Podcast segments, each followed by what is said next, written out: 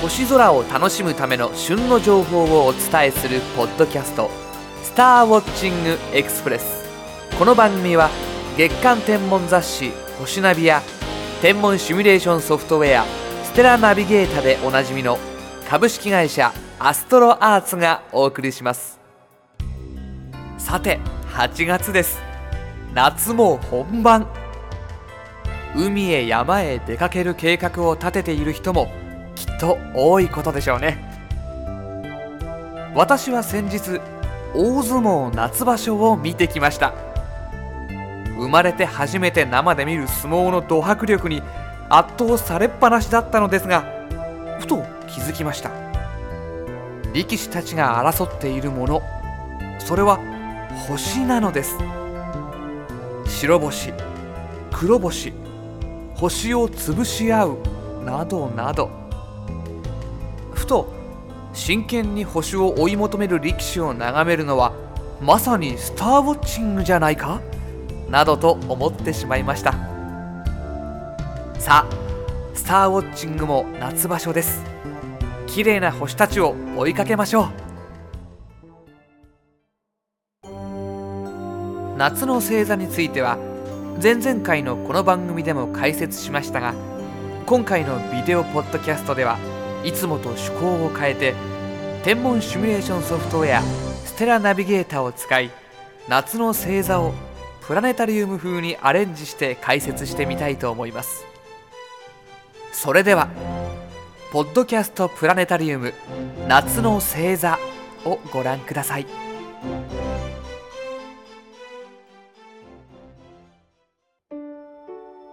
夏の星空の目印は東の空の明るい3つの星で作る夏の大三角です。まず東の空の高いところで輝く星を見つけます。これがこと座のベガです。ベガから右下に下がったところに一つの明るい星と両脇にやや暗い星が並んでいるのが見つかります。明るい星は鷲座のアルタイルです。ベガとアルタイルは七夕伝説の織姫と彦星です。これら2つの星の間には伝説と同じように天の川が流れています。夏の天の川は他の季節よりも明るくはっきりと見ることができるでしょう。月のない夜空気のきれいなところで頭の上を見上げてみてください。目が夜空の暗さになれる頃南から北に流れる天の川が見えてきます。さてベガとアルタイルの左側には天の川の上を翼で橋渡しするように白鳥座があります。尻尾の星デネブと先ほどのベガとアルタイルを結ぶ三角を夏の大三角と呼んでいます。さそり座は行動十二星座の一つなので10月24日から11月21日生まれの人の誕生星座となっています。名前は聞いたことがありますよね。でもさそり座をちゃんと見たことがある人はそんなにいないかもしれません。それは日本ではさそり座が南の空の低いところにあるので南側に建物や山があると隠れてしまうことが多いからです。でも南側が開けた場所で初夏の21時ごろ空のちょっと低いところを見るとすぐに赤くて明るい星が見つかります。これがサソリの心臓の星アンタレスです。そこから左下の方に二等星や三等星が曲がりながら並んでいて大きな S の字のカーブを描いています。これらがサソリの胴体と尻尾で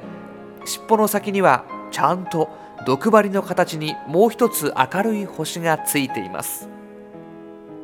いつどの辺りに見えるのかさえ分かればサソリ座は割と見つけやすい星座なのです。アンタレスの名前の由来はアンチ・アーレスで火星に対抗するものという意味です。これはさそり座が行動の上にあるので時々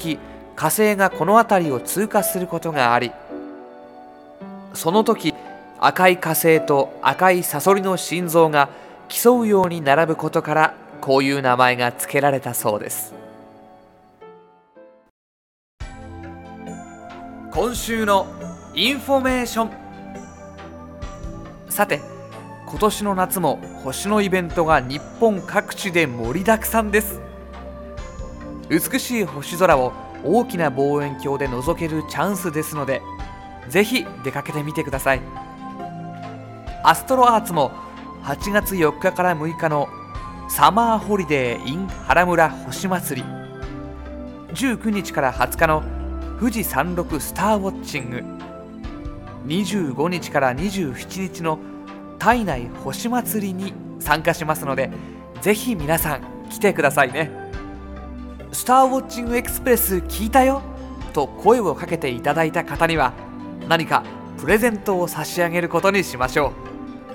う。でもたくさんは用意できないのでなくなっちゃったらごめんなさい。夏のイベントについての詳細はアストロアーツホームページのパオナビをご覧ください。また月刊星ナビ8月号では夏こそ快適星空キャンプと題してオートキャンプ場での星見の極意を特集していますのでこちらもぜひご覧くださいね。さて今回の「スターウォッチングエクスプレス」はいかがでしたでしょうか？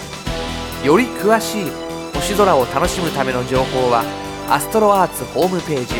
http コロンスラッシュスラッシュ www.astroarts.co.jp スラッシュをご覧くださいアストロアーツホームページには宇宙天文に関する情報をはじめソフトウェアや望遠鏡双眼鏡など星空を楽しむためのさまざまな商品を購入できるオンラインショップもあります。次回の「スターウォッチングエクスプレス」は8月11日頃配信の予定です。それでは